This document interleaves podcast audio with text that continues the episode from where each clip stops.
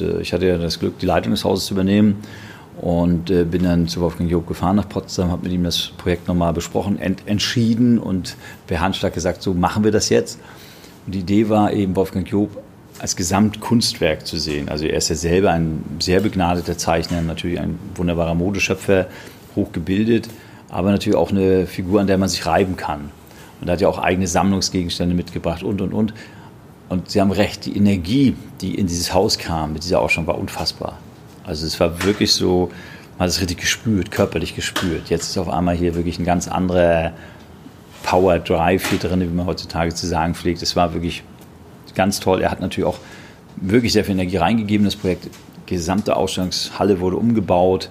Es waren, glaube ich, zwei Wochen 20 Techniker dazu gegen, um das Haus umzubauen. Er hat das sehr gut, sehr kraftvoll unterstützt und das Haus hatte auf einmal wirklich seine, ja, seine über die Jahre jetzt entwickelte Patina in dem Sinne der Angestaubtheit. Man hat gesehen, die Wände haben wir verschoben. Da standen die letzten 20 Jahre die Wände unverrückt. Und auf einmal war da eine Leerstelle. Das war toll und grandios, das machen zu dürfen.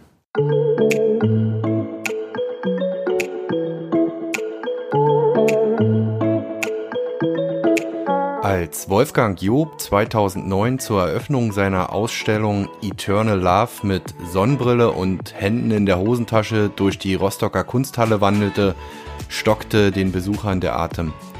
Einer der bekanntesten Modedesigner unserer Zeit zeigte seine Werke nicht etwa in Berlin, London oder Paris, sondern im vergleichsweise beschaulichen Rostock. Die Ausstellung des Kreativgenies stellte eine Art Zäsur in der 50-jährigen Geschichte der Kunsthalle dar.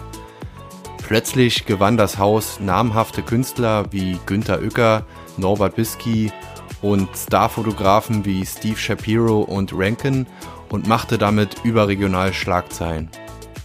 Was noch viel wichtiger war, plötzlich interessierten sich die Rostocker Bürger wieder in größerer Zahl für ihre Kunsthalle. Das war auch und insbesondere ein Verdienst ihres Leiters, Dr. Jörg Uwe Neumann.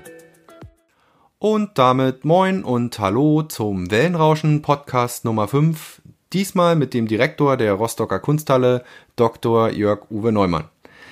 Ja, trotz etlicher Termine und Vorbereitungsstress für die nächste Ausstellung zum Palast der Republik nahm sich der Kunsthallenchef ausführlich Zeit, um mit mir über die Geschichte, Gegenwart und Zukunft seines Hauses zu sprechen. Aktuell feiert ja die Kunsthalle ihr 50-jähriges Bestehen und was lag da näher, um noch einmal über die Anfänge und Entwicklung der Kunsthalle zu DDR-Zeiten zu sprechen. Außerdem habe ich mit Jörg Neumann über die schwierigen Nachwendejahre und seine Amtszeit gesprochen. In den letzten zehn Jahren verlieh er der Kunsthalle nicht nur einen frischen künstlerischen Anstrich, sondern steigerte auch die Besucherzahlen und trieb die Sanierung und Erweiterung des Baus voran. Natürlich passierte dies nie ganz ohne Kritik und Gegenwind, den man auch und gerade in der Kunstszene aushalten muss. Ja, Herr Dr. Neumann, wir sitzen hier im neuen Schaudepot der Rostocker Kunsthalle das ja Ende 2018, glaube ich, offiziell eröffnet wurde. Was sagt Ihnen das Schaudepot? Äh, äh, wofür steht das? Ähm, ist das für die neue, moderne Kunsthalle die, die den Blick nach vorne richtet?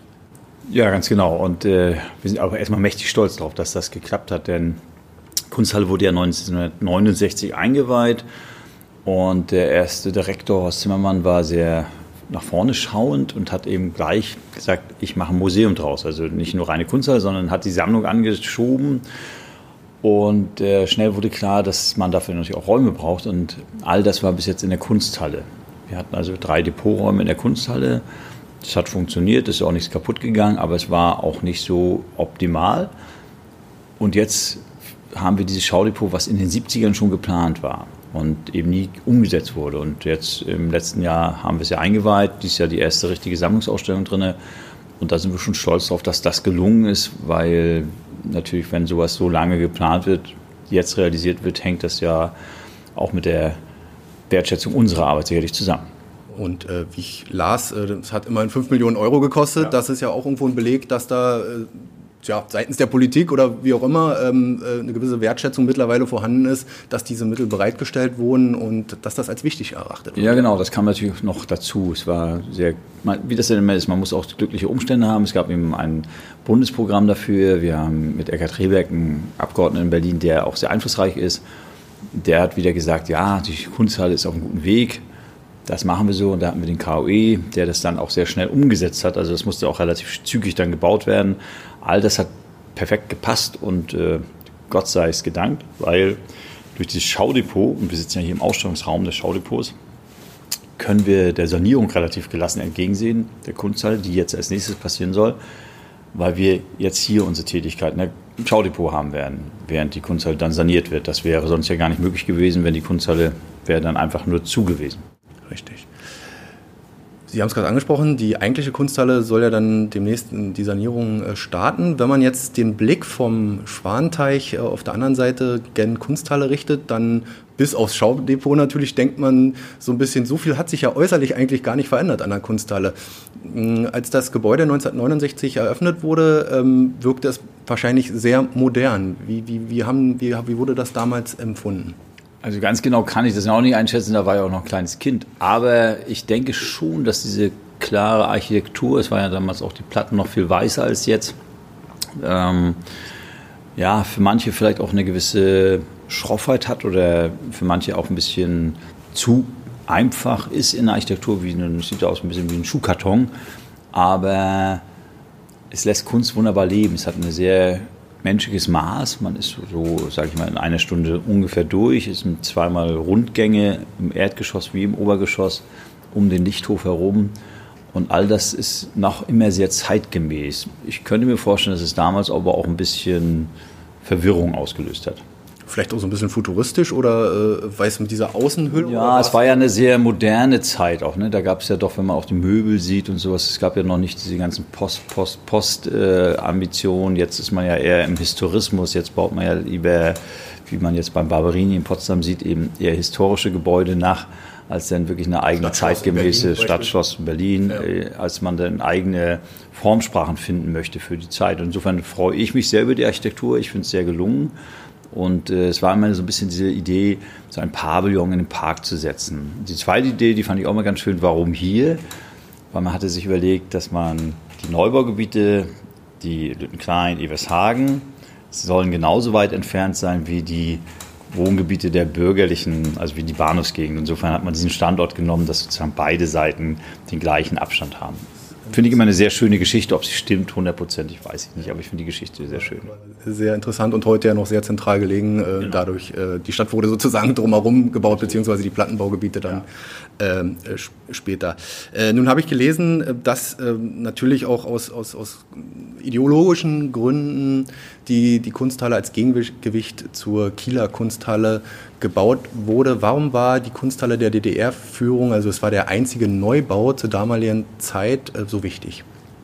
Na, Sie haben es ja schon gesagt. In Kiel, eine etwas vergleichbare Stadt, hatte eben sein Kunstmuseum bekommen.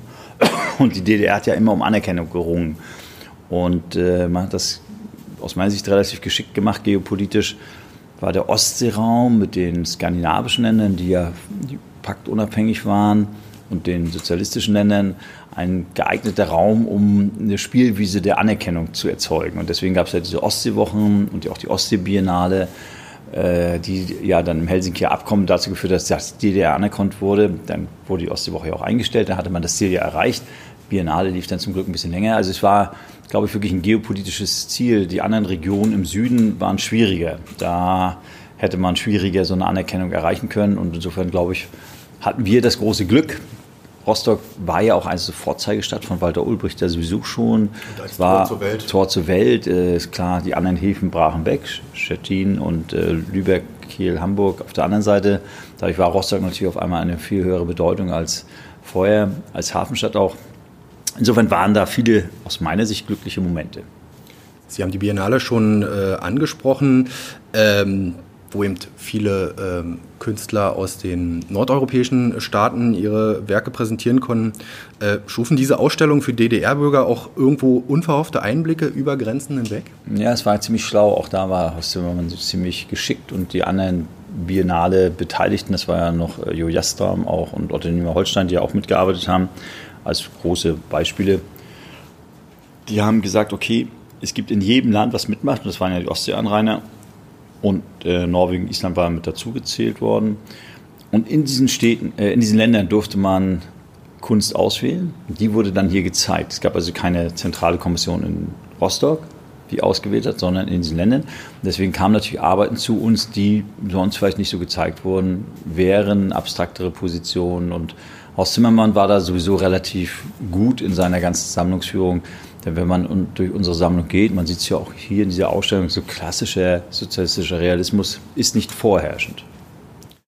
Nun, äh, wenn man mal auf die Besucherzahlen in jener Zeit guckt, in den 70er, 80er Jahren, dann muss man schon staunen, also dass äh, jährlich über 100.000 äh, Besucher in die Kunsthalle strömen. Nun waren da sicherlich auch viele Schulklassen bei und viele Brigadegruppen äh, der Betriebe, aber trotzdem die Frage, was bedeutete äh, den Rostocker Bürgern in dieser Zeit die Kunsthalle?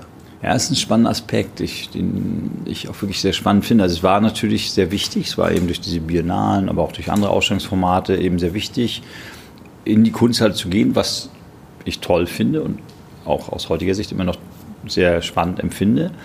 Ähm, aber es war eben auch genauso, dass eben kurz nach der Wende die Zahlen ja total runtergingen und scheinbar war dieses Interesse an Kunst dann doch nicht so groß, wie man vielleicht vermuten würde, wenn vorher 150.000 Menschen hingehen und auf einmal nur noch 7.000.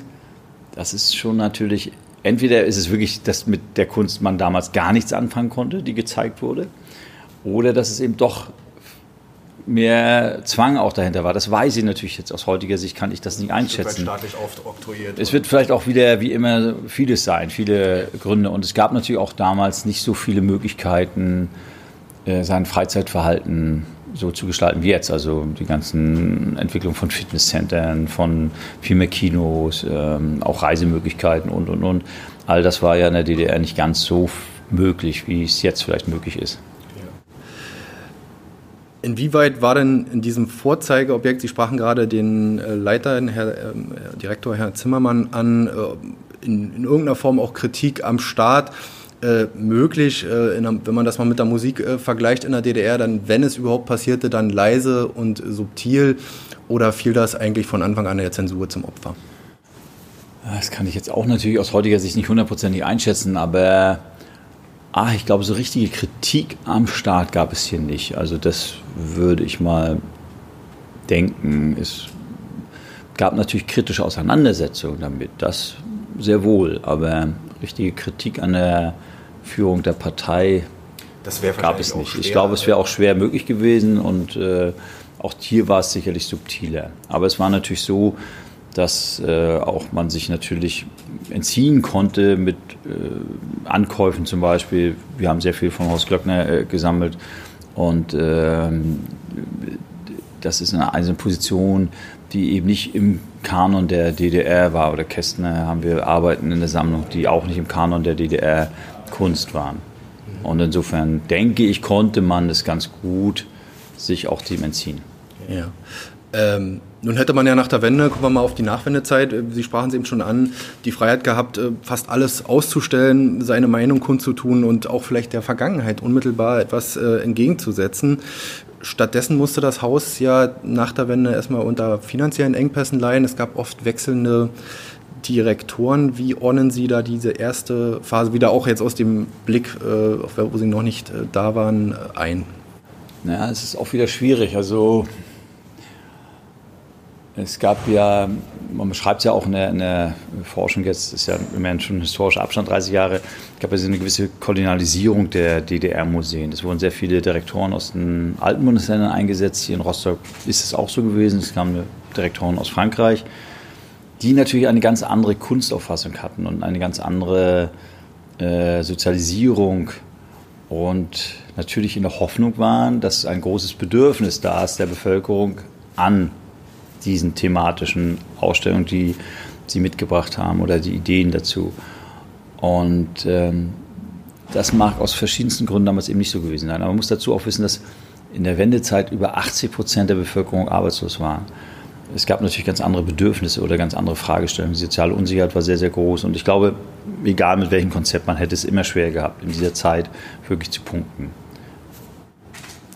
Gab es denn äh, in dem Zeitraum dann auch politische Diskussionen äh, darüber, ja, ob sich denn die Stadt, äh, die Kunsthalle, ähnlich wie jetzt in jüngster Vergangenheit mit dem Volkstheater, ähm, noch leisten kann oder eben sogar muss? Ja, es gab schon diese Diskussion, ganz klar. Und es gab ja auch wirklich äh, von, von äh, Prüfanstalten eben wirklich auch diese Überlegung, die Kunsthalle zu schließen oder sie vielleicht komplett dem Kulturressourcen oder irgendeiner anderen Einrichtung zuzuschlagen. Äh, sodass man eben Personalkosten sparen konnte. Und man muss es ja nur sehen, wir hatten zu Haupt-DDR-Zeiten waren 40 Mitarbeiter im Haus und zu schlechtesten Nachwendezeiten vier Mitarbeiter.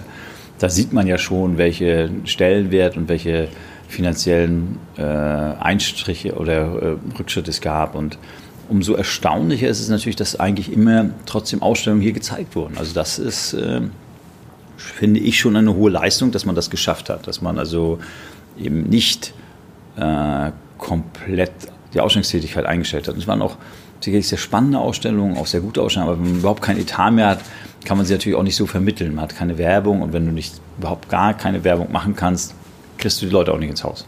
Insofern will ich den Machern von damals auch gar nicht zu nahe treten und sei vielleicht äh, an der Stelle äh, beispielgebend äh, die Ausstellung von Christo und Jean-Claude 2006, äh, das war sicherlich mal so ein Highlight schon nochmal gewesen. Absolut, das ähm, sind die wichtigsten Künstler des 20. Jahrhunderts und des 21. Jahrhunderts und des, also der 20. Jahrhundert, aber natürlich auch, die war ja später rüberspannend. Das war schon natürlich eine Sensation, die in unser Land zu holen und äh, hier in der Kunsthalle zu zeigen. War ja auch, glaube ich, relativ erfolgreich, das kann ich aber hundertprozentig nicht einschätzen. Hm, endete aber nichts daran, dass diese Bereitschaft, das Haus anzunehmen, von der Bevölkerung immer noch nicht so groß war. Und äh, Womit das nun genau zusammenhängt, kann ich jetzt auch schwer einschätzen. Ähm, es ist einfach aber so natürlich, dass zeitgenössische Kunst sich immer etwas schwerer tut. Das ist prinzipiell und generell so. Das hat aber auch die klassische moderne Moderne auch in ihrer Zeit gehabt. Auch da waren diese Künstler eben nicht so erfolgreich und äh, wurden nicht so wahrgenommen in der Masse. Äh, das passiert dann manchmal ja etwas später und so ist es eben immer. Zeitgenössische Kunst tut sich etwas schwerer. Und dann muss man ja auch äh, irgendwo bis zu damaligen Zeitpunkt, wenn man das so sagt, wir kommen gleich zum, zum Jetzt, äh, die Kirche im Dorf lassen, sagen, Rostock ist schön, ja, ja. aber es ist nur eine von 50 äh, Großstädten in der Größenordnung und jede Stadt hat ihre Kunsthalle und äh, es ist doch auch ein ja, Konkurrenzkampf. Absolut und wir haben natürlich äh, auch kein Umland, das muss man ja bei Rostock auch so sehen. Wir, haben, wir, wir sprechen hier von einem Umland von nochmal 200.000 Menschen, das heißt wir auf ungefähr 400.000 Menschen äh, Einfluss haben in unserer Tätigkeit. Sie war vielleicht anzusprechen, wenn man diesen näheren Umkreis sieht. Und das ist natürlich nichts im Verhältnis zu anderen Städten. Ja, also Berlin hat jetzt vielleicht vier Millionen Einwohner mittlerweile und äh, Ruhrgebiet und so weiter und so fort. Also da muss man mal sehen. Und es ist ja auch so, dass die Touristen, wenn sie herkommen, natürlich bei uns die Natur haben wollen, Strand haben wollen und nicht unbedingt zur Ausstellung nach Rostock fahren. 2009 äh, haben Sie dann ähm, das Amt des ähm, Direktors äh, übernommen. Nun erklären Sie uns mal, wie man denn vom Zahnarzt mit einer gut laufenden Praxis zum Museums- äh, oder Kunsthallendirektor wird. Wie kamen Sie dazu? Ich habe natürlich schon mal im Vorfeld ein bisschen gelesen. Es gab auch ein privates, äh, private Erlebnisse, die vielleicht auch zu diesem äh, Entscheidungsprozess beigetragen hat. Wie, wie kamen Sie dazu? Ja, es eine hat erstmal gar nichts mit dem anderen zu tun. Ich habe also 2006 meine Praxis wirklich verkauft und äh, weil ich einfach, die hatte ich 15 Jahre und ich äh, hatte so das Gefühl für mich, dass ich in dem Bereich das gemacht habe, was ich machen wollte und ich hatte eine gut laufende Praxis in der Tat und ähm, aber ich habe mir gedacht, ja, willst du das jetzt wirklich immer weiter, immer weiter, immer weiter so machen oder stand wieder so an so einem kleinen genau, das war eigentlich ein Schnittpunkt. Ja, genau. Und dann gab es ja ewig diese Diskussion parallel um die Kunsthalle, um die Schließung und so weiter und so fort. Und da ich sehr viele Ausstellungen in der Praxis, aber auch sonst organisiert habe, schon war ich kein ganz Unbekannter und wurde dann, glaube ich, 2008 irgendwann mal angesprochen, ob ich mir nicht vorstellen könnte, ein Konzept zu erarbeiten für die Kunsthalle. Und das habe ich dann gemacht und das wurde dann, das wäre jetzt wieder auch ein längerer Prozess, aber das wurde dann auch angenommen, das Konzept. Also wir haben, da gab es ein Auswahlverfahren dafür und unseres hat dann am meisten überzeugt. Damals habe ich dann noch als angestellter Zahnarzt gearbeitet, also keine eigene Praxis, aber habe dann relativ schnell feststellen können, dass also nur mit einem Konzept es eben auch nicht reicht. Also habe dann gemerkt, man muss hier auch wirklich vor Ort sein, wirklich arbeiten und äh, ungefähr seit 2011 bin ich dann jetzt auch wirklich der hier im Haus tätige Chef des Hauses, Direktor und arbeite also ganz normal wie jeder andere, vielleicht ein bisschen mit mehr Einsatz als andere, ähm, um das Haus eben so zu entwickeln, wie ich mir es vorstelle. Was haben Sie äh, damals geändert? Ähm, welche Rolle spielte dabei die Gründung des Vereins Pro Kunsthalle? Ich weiß ja nicht, ob es den damals mhm. schon gab oder ob die, Sie den quasi mit initiiert haben. Ja, wir haben den gegründet. Das war die Idee der Stadt auch. Sie wollten das also an entweder eine gemeinnützige GmbH oder einen Verein geben, was auch richtig ist, weil nur die sind ja spendenberechtigt. Und ähm, ja, was haben wir verändert? Ich glaube, wir haben von Anfang an Besuchorientierung rein gebracht, so wie im Grunde genommen das Haus eigentlich auch gedacht war von Horst Zimmermann. Also wirklich sich aufmachen, um breitere Bevölkerungsschichten zu erreichen, um ein Programm anzubieten, wo man sich leichter auch mal wiederfinden kann. Von Fotografie über Malerei, über installative Kunstwerke bis zu richtig ganz zeitgenössischen Arbeiten. Und eine der, glaube ich, zündenden Ideen, das war damals mit Andreas Ebel zusammen, der damalige Chef Redakteur, der, nicht Chef, sondern Lokalzeitungschef der Ostsee-Zeitung, jetzt Chefredakteur, hatten wir die Idee, Rostock kreativ aus der Taufe zu heben. Und dieses Format war von Anfang an ein unfassbarer Erfolg und hat eben dazu geführt, dass die Leute wieder gerne ins Haus gegangen sind. Denn jeder kennt in Rostock die Kunsthalle eigentlich, aber die Leute sind immer hergegangen. So, und durch Rostock Kreativ und durch andere Ausstellungen, Wolfgang Job war ja meine erste, die ich glücklicherweise hier machen durfte, ähm, ja, das hat einfach wieder Türen aufgemacht für, für Menschen, die gesagt haben, wir waren ewig nicht mehr hier. Rostock Kreativ war, glaube ich, die Bürger konnten mit ihren eigenen Werken äh, kommen und äh, sie ausstellen? Genau. Oder? Ja. ja, das läuft ja immer noch, weil in diesem Jahr auch sehr erfolgreich wieder weit über 10.000 Besucher innerhalb von anderthalb Wochen, über 600 Arbeiten, die wir ausgestellt haben. Das ist wirklich nach zehn Jahren immer noch ein ganz toller Erfolg und äh, immer noch wachsend sogar. Und ähm, wie gesagt, das ist ja auch nur im Erdgeschoss und ich hatte da auch überhaupt nie Probleme mit, weil es gab natürlich auch Kritik daran. Wie kann man sowas machen? Wie kann man jetzt auf einem Hobbykünstler hier reinlassen? Aber ich finde, A, kann man das natürlich. B, muss man sogar, weil ich finde es eben richtig, einfach zu sagen, das hat natürlich zwei Auflagen. Es war nur im Erdgeschoss der Kunsthalle und auch nur temporär für anderthalb Wochen. Aber diese, diese einfach diese Freiheit jedem mal zu geben, hier auszustellen in einem Haus, was ja auch jeder mitfinanziert, denn es ist ja Steuer bezahlt, unser Haus, ist, glaube ich, richtig. Und einfach Hemmschwellen auch abzubauen und zu sagen, komm, wir gehen mal wieder in die Kunsthalle. Viele hat es einfach nicht mehr interessiert, hierher zu gehen. Und das war uns ganz wichtig bei der Idee dieses Projekts und hat ja funktioniert. Sie sprachen es gerade an, wie viele Widerstände oder vielleicht auch Kritik äh, mussten Sie am Anfang äh, einstecken oder brechen, ähm, gerade gegenüber vielleicht Leuten, ich sag mal aus der Intellektualität, aus der intellektuellen Kunstszene, die einen ganz anderen Blick auf Kunst haben. Genau, das gibt es natürlich immer noch. Die Kritik ist noch da. Es gibt aber auch viele Direktoren anderer großer Häuser, die sagen, wow, was für eine tolle Idee. Hm, auch da ist es immer hin und her. Das ist auch normal. Ich kann das auch verstehen. Ich kann teilweise auch verstehen, dass man sagt, komm, ein Künstler, der, der gibt seine ganze Energie in seine Kunst, der, der, der äh, lebt und kämpft und macht alles dafür, um seine Arbeiten herstellen zu können und schafft es vielleicht auch nicht hier ausgestellt zu werden, weil wir haben ja nur begrenzte Mittel auszustellen. Und jetzt machst du einfach für jeden das Towerhaus. Das kann man so sehen. Ich sehe es eben anders, äh, weil ich sage, es ist ja temporär und es ist eben einfach auch ein großes Fest, was wir hier feiern. Und insofern ähm, ist es eben auch so, dass es ja auch nur anderthalb Wochen läuft und nicht wie eine Ausstellung sonst zwei, drei Monate. Insofern muss man den Unterschied ganz klar erkennen. Aber ich stehe nach wie vor zu diesem Konzept und halte es nach wie vor für sehr, sehr richtig, weil die Bereitschaft sonst äh, ins Haus zu gehen vielleicht für manche nicht da ist und außerdem ist es auch ein schöner Überblick, was so alles gemacht wird von unseren Besuchern und ich will ja wissen, was unsere Besucher empfinden auch. Also insofern freue ich mich darauf und viele kommen ja seit Anfang an her, man hat dann Gespräche mit diesen Hobbykünstlern und das ist immer ein riesengroßer Spaß hier. Wenn man nun auf Ihre erste oder Ihrer Leitung, wenn man so will, große Schau, äh, Wolfgang Job, Eternal Love.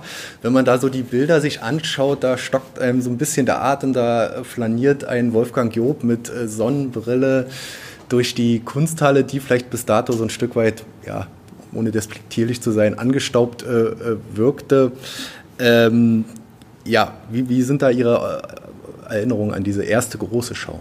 Ja, das war natürlich ein Riesenglück. Die Ausstellung war vorher angedacht, muss ich fairerweise sagen. Also äh, stockte aber das ganze, die ganze Umsetzung und äh, ich hatte ja das Glück, die Leitung des Hauses zu übernehmen und äh, bin dann zu Wolfgang Job gefahren nach Potsdam, habe mit ihm das Projekt nochmal besprochen, ent entschieden und per Handschlag gesagt, so machen wir das jetzt. Und die Idee war eben, Wolfgang Job als Gesamtkunstwerk zu sehen. Also er ist ja selber ein sehr begnadeter Zeichner, natürlich ein wunderbarer Modeschöpfer, hochgebildet aber natürlich auch eine Figur, an der man sich reiben kann. Und er hat ja auch eigene Sammlungsgegenstände mitgebracht und, und, und. Und Sie haben recht, die Energie, die in dieses Haus kam mit dieser Ausstellung, war unfassbar. Also es war wirklich so, man hat es richtig gespürt, körperlich gespürt. Jetzt ist auf einmal hier wirklich ein ganz anderer Power Drive hier drin, wie man heutzutage zu sagen pflegt. Es war wirklich ganz toll. Er hat natürlich auch wirklich sehr viel Energie reingegeben. Das Projekt, die gesamte Ausstellungshalle wurde umgebaut. Äh, es waren glaube ich, zwei Wochen 20 Techniker dazu gegen, um das Haus umzubauen. Er hat das sehr gut, sehr kraftvoll unterstützt und das Haus hatte auf einmal wirklich seine, ja, seine über die Jahre jetzt entwickelte Patina in dem Sinne der Angestaubtheit. Man hat gesehen, die Wände haben wir verschoben. Da standen die letzten 20 Jahre die Wände unverrückt. Und auf einmal war da eine Leerstelle. Das war toll und grandios, das machen zu dürfen. Danach kann man sagen, es ging Jahr für Jahr Schlag auf Schlag. Äh, es ging eigentlich ja, aufwärts. Ähm, man hat zeitgenössische bekannte Künstler gezeigt, also Georg Baselitz, ähm, dann den berühmten US-Filmfotografen Steve Shapiro, wo ich selber auch äh, meine erste, erstmals in der Kunsthalle war äh, und gesagt habe, wow, so als Journalist Wahnsinn. Ja, da stellt sich schon die Frage, wie kommt man in dem beschaulichen Rostock dann an solche Künstler? Ja, es ist immer unterschiedlich. Ich habe ja auch Mitarbeiter, also Dr. Ptack, der teilweise natürlich gerade die beschriebene Ausstellung Steve Shapiro organisiert hat. Ähm, ja, man muss sich bewegen. Ich bin viel unterwegs. Ähm, bei Günter Oecker zum Beispiel war ich bestimmt fünfmal vorher in Düsseldorf, um mit ihm zu sprechen, damit diese Ausstellung hier stattfinden kann. Bei äh, Norbert Bisky für mich eine der wichtigsten Ausstellungen, weil sie uns wirklich im gesamtdeutschen Feuilleton wieder hat ankommen lassen ähm, war es auch ein langer Prozess, der ganz genau geguckt hat, oh, was macht ihr da in der Kunsthalle? Und dann hat er irgendwann mal gesagt, ja, jetzt finde ich, seid ihr so, dass ich gerne einen Ausstand bei euch machen war möchte.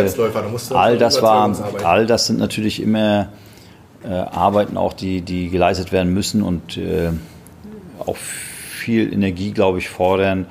Äh, es ist eben auch ein Vertrauen der Künstler in uns, dass wir auch eine gute Ausstellung dann realisieren haben auf der einen Seite ja, Stars wie, kann man ja sagen, der Kunstserie Bisky, Arno Ring, äh, Sean Scully und dann diese Hommage an die, an die Olsenbande, die ich auch selbst ge gesehen habe. Ähm, was hat das mit dem Publikum gemacht, mit dem Rostocker? Die Leute kamen wieder. Genau, also Olsenbande war natürlich wieder was ganz anderes, äh, aber da hat mich wirklich interessiert, deswegen habe ich diese Ausstellung auch, lief lange in meinem Kopf, machen wir die, machen wir die nicht. Ähm, aber mich hat da diese Fragestellung interessiert, warum war das in der DDR so ein großer Erfolg und im Westen so ein Flop? Und ähm, an dieser Idee haben wir die Ausstellung konzipiert und ähm, hat ja unfassbar gut funktioniert. Die Ausstellung tourt immer noch durch Deutschland, war in Potsdam gerade in diesem Jahr, im letzten Jahr mit großem Erfolg im Filmmuseum. Ähm, das hat aber wirklich dazu geführt, dass auch Menschen, die normalerweise nicht ins Kunstmuseum gehen, gesagt haben, oh ja, das interessiert mich mal. Und äh, auch das wollten wir damit erreichen. Also dieses einfach so ein bisschen auf den Tellerrand zu schauen und einfach mal Menschen anzusprechen, die andere Interessen haben. Wie haben sich in der Zeit die Besucherzahlen entwickelt? Auch die gingen wirklich kontinuierlich aufwärts. Da haben wir auch mal eine kleine Delle gehabt, weil wir saniert haben. Also der White Cube wurde eingebaut und im Erdgeschoss der Kunsthalle wurde das Licht äh, neu gebaut. Das ging mal dann ein bisschen runter, aber wir sind jetzt weit über 60.000 immer jedes Jahr, manchmal über 70.000 sogar. Ich denke, das ist eine sehr, sehr, sehr gute Zahl. Äh, für eine Stadt mit 200.000 Einwohnern ist das wirklich mehr mehr als alle Ehren wert und äh, meines Wissens sind wir damit auch das mit Abstand bedeutendste Kunstmuseum in Mecklenburg-Vorpommern und äh, das bei dem Etat, den wir haben, ist das schon toll.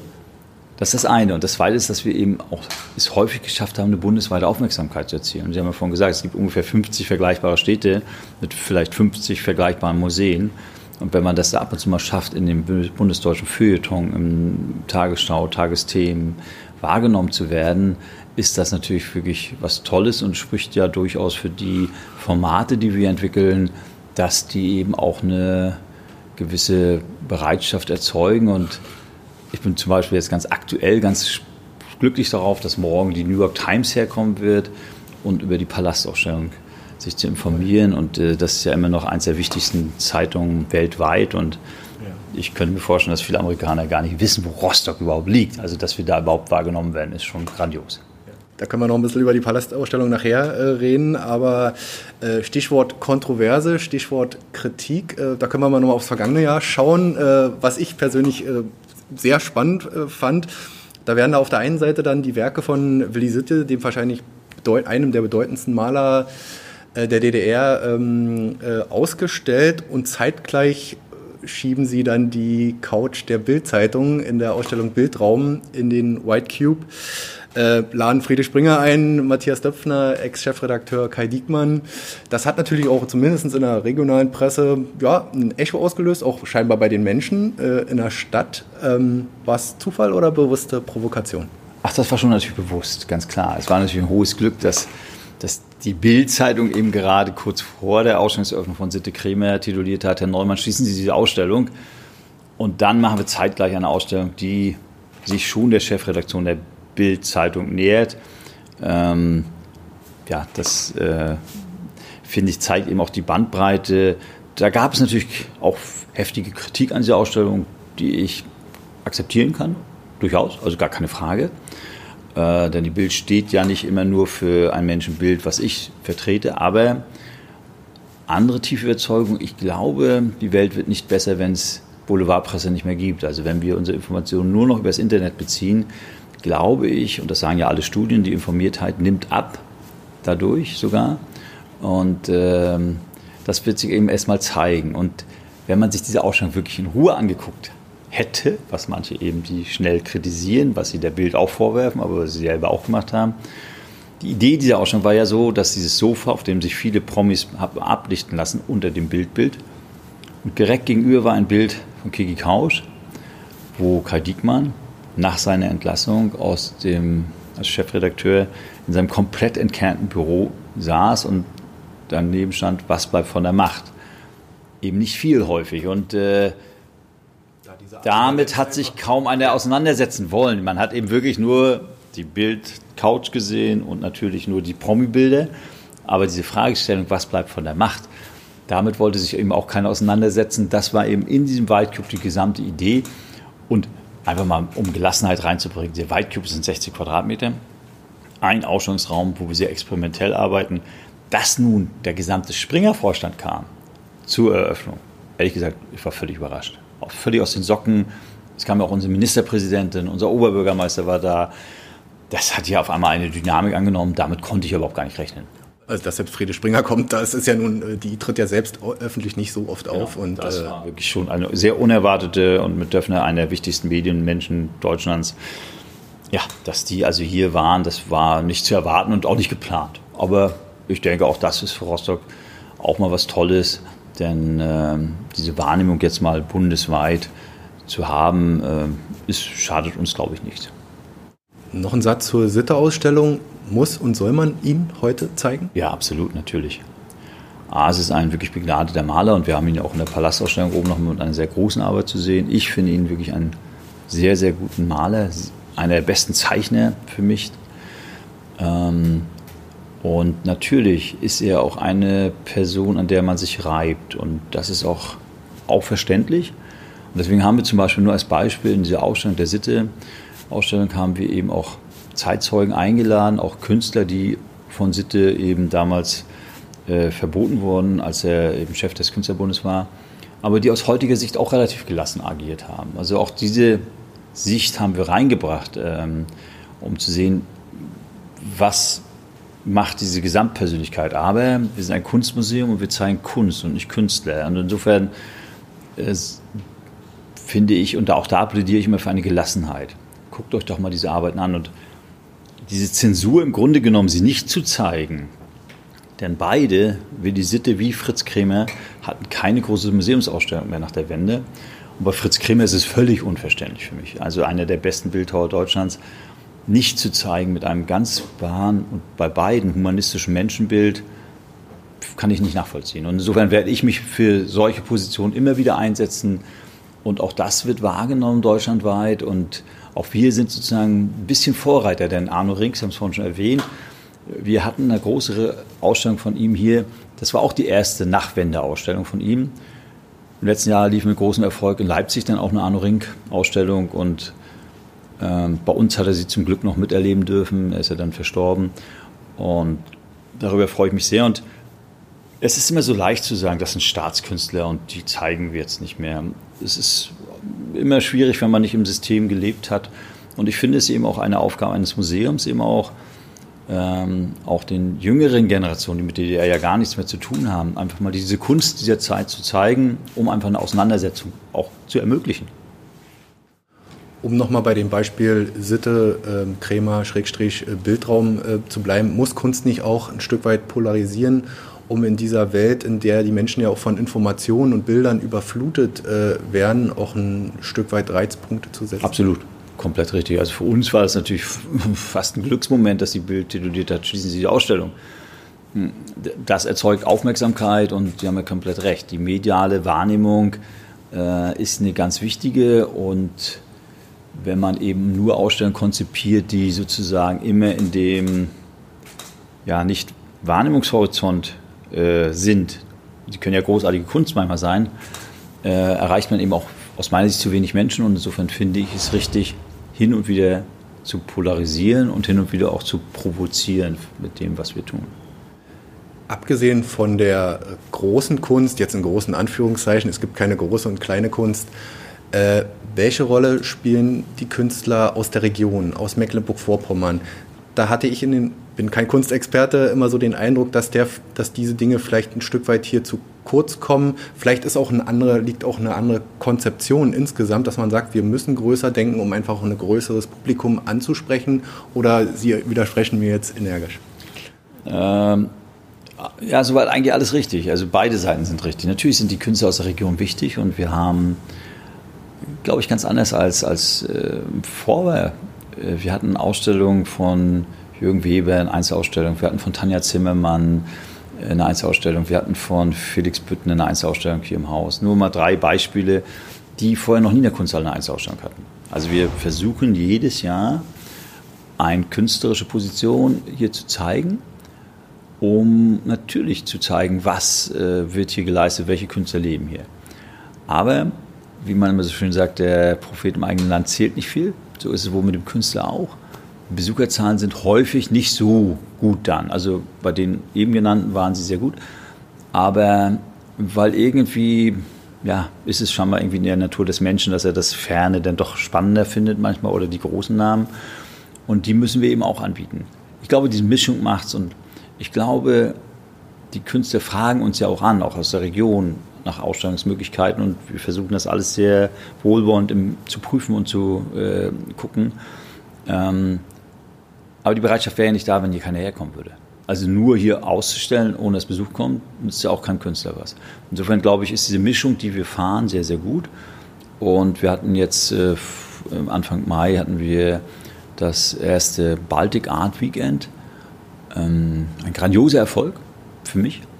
Ähm, wir hatten da zehn Galerien eingeladen, also wir hatten Galerien eingeladen aus Mecklenburg-Vorpommern, haben sie mit einer Jury ausgewählt und die Idee war, dass sie aus Mecklenburg-Vorpommern sein müssen, die Galerien, und dass sie Minimum einen Künstler aus Mecklenburg-Vorpommern mitbringen sollen. Und es war eine wirklich ganz, ganz energetisch starke Ausstellung. Es waren tolle Arbeiten hier zu sehen.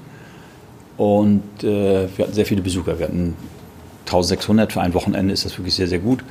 War wirklich, alle waren begeistert und äh, vielleicht ist das auch eine Idee. Also die kommt ja mit dazu, zu dem zu sagen, äh, was machen wir hier. Und natürlich sind museale Einzelausstellungen, das, was Künstler wollen, mit einem Katalog am liebsten natürlich noch verbunden, um sich dem Publikum wirklich in der gesamten Bandbreite zu zeigen. Und das versuchen wir, wie gesagt, einmal im Jahr zu schaffen mit einer Position aus dem, unserem Bundesland. Abgesehen von den Künstlern aus dem heimischen Ostseeraum wollen Sie sich, glaube ich, las ich, ähm, auch ja, verstärkt Künstlern aus dem osteuropäischen, auch den ähm, Ostsee-Anrainerstaaten widmen. Ist das ähm, so eine Richtung, äh, wo Sie noch ein ja, unbestelltes Feld sehen? Genau, also wir haben eine neue Profillinie mit dem äh, Kultusministerium sozusagen entwickelt, um zu gucken, wie kann die Kunsthalle sich auch weiterentwickeln, jetzt auch mit dem Schaudepot und den neuen Möglichkeiten. Wenn die Kunsthalle dann saniert ist, haben wir doch durchaus nochmal ganz andere Möglichkeiten, auch Ausstellungen zu zeigen. Und dieses Zentrum für osteuropäische Kunst, jetzt werden wir es mehr Ostblockkunst nennen, weil viele Länder gar nicht mehr Osteuropa sein wollen, wie zum Beispiel Polen, die sagen ganz klar, nee, nee, also Osteuropa sind wir nicht, wir sind Mitteleuropa. Also auch da hat sich einiges geändert, geografisch, ganz erstaunlich. Ähm, ist, finde ich, sehr spannend, weil diese Frage ist ja auch hier in der Kunsthalle Rostock. Wir haben ja diese Zeit 20 Jahre DDR, jetzt 30 Jahre Bundesdeutsche. Und so geht es ja in vielen anderen Ländern auch, dass sie natürlich eine Vergangenheit der Sowjetära haben mit einer Entwicklung der Kunst. Und wir werden jedes Jahr versuchen, ein Land zu thematisieren, um dann zu zeigen, was war in der Sowjetzeit und was ist heute und wie hat die Kunst darauf reagiert.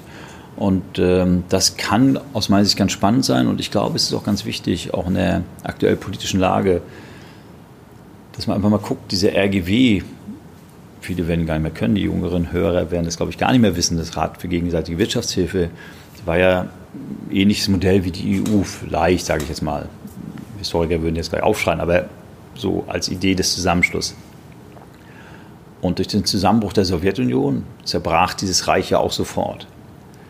Und äh, ich finde es ganz spannend, einfach zu gucken, was ist da passiert und wie können wir das in der EU vermeiden. Weil das möchte ich als glühende Europäer einfach gerne erreichen. Ich finde es einfach toll, was wir haben mit der EU. Und mir machen diese Tendenzen des Separierens große Sorge. Und ich würde es spannend finden, wenn wir vielleicht aus dieser historischen Erkenntnis eben Erkenntnisse für das tägliche Jetzt gewinnen könnten, um vielleicht auch Gegenströmungen wahrzunehmen. Und der dritte Aspekt ist, viele Länder Osteuropas, des ehemaligen Ostblocks, sind aus der, meiner zumindest Wahrnehmung für viele absolute No-Go-Areas. Also man braucht ja nur mal fragen, wann waren Sie das letzte Mal in Bulgarien oder na, Bulgarien macht vielleicht wieder gehen wegen Tourismus, aber Rumänien oder Weißrussland oder oder oder. Diese Länder sind für uns irgendwie ja, doch sehr fremd geworden und ich finde das schade und falsch um eben da auch ein Stück weit hier rüber zu holen genau. und äh, das ein genau. Stück weit äh, zu öffnen. Was ist als nächstes geplant? Die Palastausstellung äh, genau. ist gerade in der Mache. Ähm. Wann geht's los und ja, was, ja, was dürfen... Am 1.6. ist diese Ausstellung zu sehen und das ist wirklich äh, eine famose Ausstellung aus meiner Sicht. Sie wird wirklich über beide Etagen sein und wird anhand von Kunst die Geschichte dieses Gebäudes erzählen, von der Gründung bis zum Abriss und es ist eben nicht nur Bild an der Wand zu sehen, sondern eben auch die ganz besonderen Lampen sind zu sehen. Es sind äh, Interieursachen da. Wir werden die Palastbar da haben. Ähm, es wird aber, ich glaube, es wird eine wunderbare Zeitreise sein.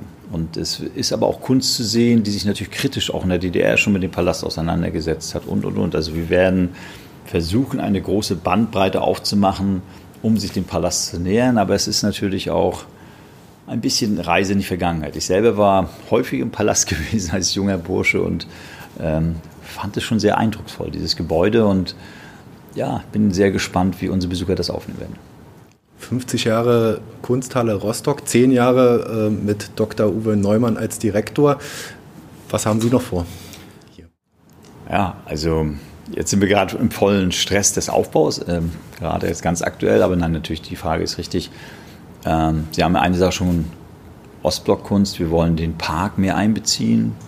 Äh, wir haben das große Glück, dass wir am Schwanteichpark liegen, der sehr, sehr schön ist. Und mit Frau Fischer-Gede vom Grünamt, Chefin, ähm, sind wir da uns einig, dass wir diesen, diesen schönen Park noch mehr zum Kunstpark machen wollen, gestalten wollen.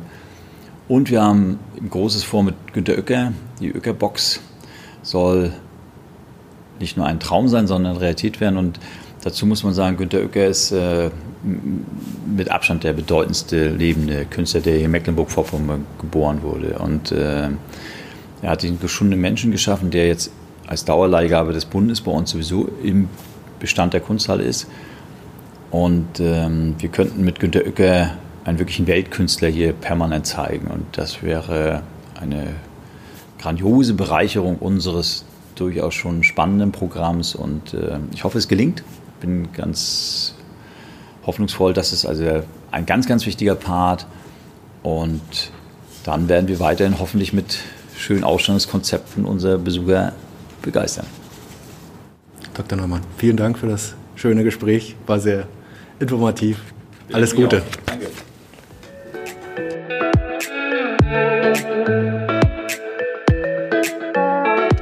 Podcast mit Kunsthallenchef Dr. Uwe Neumann ist auf unserer Homepage unter www.wellenrauschen-mv.de abrufbar. Wer uns auf dem Smartphone lauschen will, findet uns bei Spotify, iTunes, Deezer und Google Podcasts. Und natürlich würde ich mich wie immer freuen, wenn ihr uns auf Instagram unter Wellenrauschen-mv und auf Facebook unter Agentur Wellenrauschen folgt. Bis dahin, euer Olli Kramer.